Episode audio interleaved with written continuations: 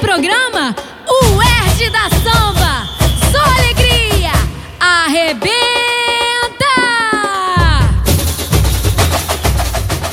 O programa UERJ da Samba recebe hoje o jovem figurinista e carnavalesco Leandro Vieira, da Estação Primeira de Mangueira, um dos mais expressivos nomes da nova geração de artistas formados na Escola de Belas Artes da UFRJ.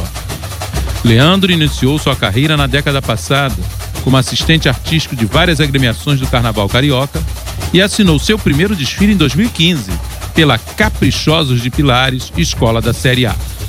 Em 2016, já no grupo especial, o artista assumiu o Barracão da Mangueira, onde se sagrou campeão com um belo enredo em homenagem a Maria Bethânia, a menina dos olhos de olhar. E em 2017 voltou a deslumbrar a Sapucaí, abordando com raro brilho estético a riqueza do sincretismo religioso brasileiro em Só com a Ajuda do Santo. Os dois desfiles renderam à Mangueira o estandarte de ouro de melhor escola do carnaval carioca. Em 2018, Leandro exibiu um tom mais crítico e ferino ao explorar o tema Com dinheiro ou sem dinheiro, eu brinco. Com direito, inclusive, a uma alegoria de Judas para o controverso prefeito Marcelo Crivella, que relegou o carnaval a segundo plano em sua agenda de governo. Já em 2019, nosso convidado abordará um enredo ainda mais crítico: História para Ninar Gente Grande. Uma espécie de revisão da narrativa histórica do país, ou seja, um outro olhar sobre os episódios que a história oficial omitiu, resgatando líderes populares que nunca viraram estátua. A própria sinopse anuncia que o propósito maior do tema é varrer dos porões o complexo de vira-latas que fomenta nossa crença de inferioridade. E sentencia: cientes de que nossa história é de luta, teremos orgulho do Brasil. Leandro, o enredo da Mangueira anuncia um propósito bastante corajoso para estes tempos conturbados e polêmicos que vivemos. Passar a limpo a nossa história, revisando a narrativa histórica elitista e eurocêntrica, que transformou o colonizador Cabral em descobridor e elegeu outros heróis para o país, sem conceder espaço a líderes populares como Zumbi, Dandara, Luísa Marim, Maria Filipa e Chico da Matilde, o jangadeiro mulato que pôs fim ao embarque de escravos no Ceará?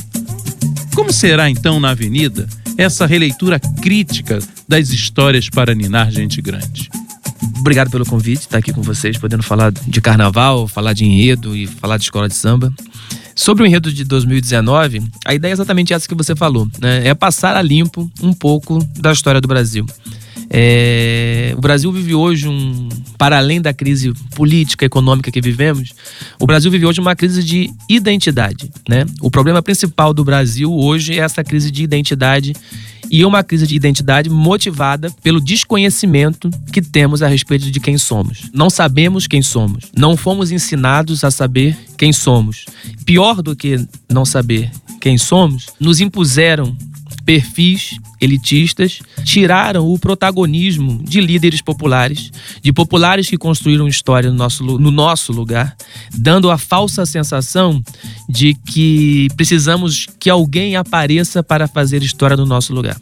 Né? Isso aconteceu com a independência. Nós precisamos da figura de um imperador que nos colocasse na condição de independente de Portugal. Isso, em cima e, de um cavalo, a isso, passeio. Isso aconteceu com a questão da abolição. É, nós precisamos de uma princesa para conceder uma abolição. Uma isso, carta isso aconteceu com a República, né? Nós precisamos que alguém fosse, no nosso lugar, proclamar a República. Com três disparos no Campo de Santana. Exatamente. E isso dá uma falsa sensação de não pertencimento. Isso dá uma falsa sensação de ausência de luta. E é o que o enredo da Mangueira se propõe a fazer. É, em meio a essa crise de identidade, fica explícito também é, o desprezo que a sociedade brasileira tem pela história. Né? Nós temos desprezo pela história. Nós temos desprezo por aquilo que não sabemos. Desde o princípio, quando eu comecei a sentir, não, não agora, mas há algum tempo é, eu comecei a sentir esse avanço, esse avanço desse pensamento um pouco mais conservador, é, essa mistura, essa mistura muito explosiva que nos coloca à mercê de uma falsa moral religiosa que contamina aspectos políticos da, da sociedade brasileira e do Rio de Janeiro especificamente, comecei a, a pensar que nós, nós precisamos que o carnaval, que o desfile das escolas de samba, que apesar de toda a transformação, de toda a deturpação que em alguns aspectos dos desfiles passaram, ainda é lugar para resistência. Nós estamos falando de uma atividade cultural é, que em sua origem e que é, ainda hoje boa parte dela é produzida por negros, por sim. pessoas negras e pobres, né? Sim, sim. Então eu sempre fico pensando qual é o papel das escolas de samba no cenário contemporâneo, né? Aonde as escolas de samba podem atuar? O que as escolas de samba podem contribuir para isso? E na minha cabeça, dentro do, do processo artístico que eu desenvolvo, acho que a escola de samba ela ainda pode ser um canal de informação. Ela pode ser um canal de organização de identidade. Ela pode ser um canal de organização do sentimento de comunidade, de pertencimento e, e de representatividade. E para mim é muito importante apresentar na Mangueira uma escola de comunidade, uma escola negra, uma escola de raiz, personagens esquecidos, né? Personagens com a capacidade de despertar representatividade nas pessoas que eu acho que têm a condição de mudar a história do país, que é o povo, que é a população. Diretamente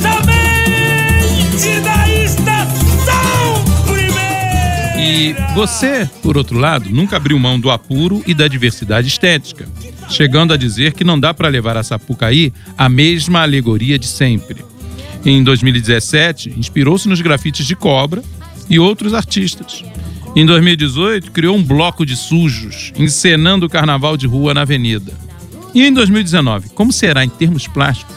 Esse carnaval que pretende dar mais cartaz ao Saci do que a bruxa e vibrar com a estreia de Ariano Suassuna em Hollywood. Esteticamente, o meu carnaval de 2019 talvez seja o mais diferente que eu já produzi até aqui. É um carnaval de muito mais cor, as cores são muito mais concentradas, a densidade do enredo não pede não, pelo menos artisticamente, não me levou a nuances de degradê, me levou a, a pensar com uma concentração forte.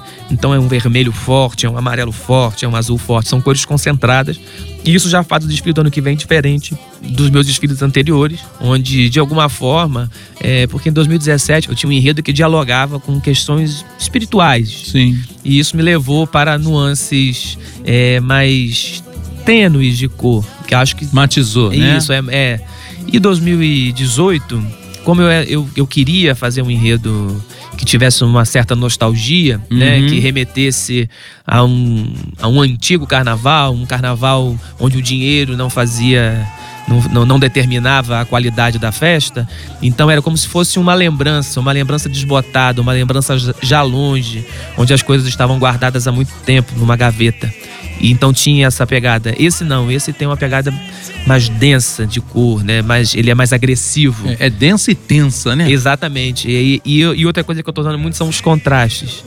Para, para que os contrastes gerem essa tensão. Então, artisticamente, ele é, ele é diferente. Na cor, a cor é um dado, talvez o dado mais. onde as pessoas vão sentir a maior diferença no meu trabalho. Ainda em termos plásticos, eu acho que a questão iconográfica é muito forte, né? Essa, essa ideia de buscar é, referências em livros de história, talvez isso faça com que as, aquelas velhas ilustrações dos as livros figuras. escolares, né? A figura dos bandeirantes, a figura da princesa Isabel, a figura dos índios, a figura de Dom Pedro, a figura de Pedro Álvares Cabral, a figura do Marechal Deodoro, a, a, essa ideia que nós temos da cultura afro associada aos quilombos, uhum. toda essa, essa iconografia, que é uma iconografia fácil, que eu gosto Sim, de trabalhar com que está no imaginário coletivo nacional. Isso. Eu gosto de trabalhar comunicando com facilidade, tudo isso vai estar muito presente. Então são imagens recorrentes do nosso imaginário, vamos dizer assim, educacional. É verdade. É, daquelas velhas enciclopédias, Onde, né? Sim, aqueles manuais de história que todo mundo teve de ler um dia na Isso. escola. Essa, essa clareza na seleção da iconografia que direciona a parte artística, acho também um outro dado. São essas questões, basicamente, assim. Eu acho que a cor talvez seja o dado mais que diferencia os meus carnavais anteriores desse.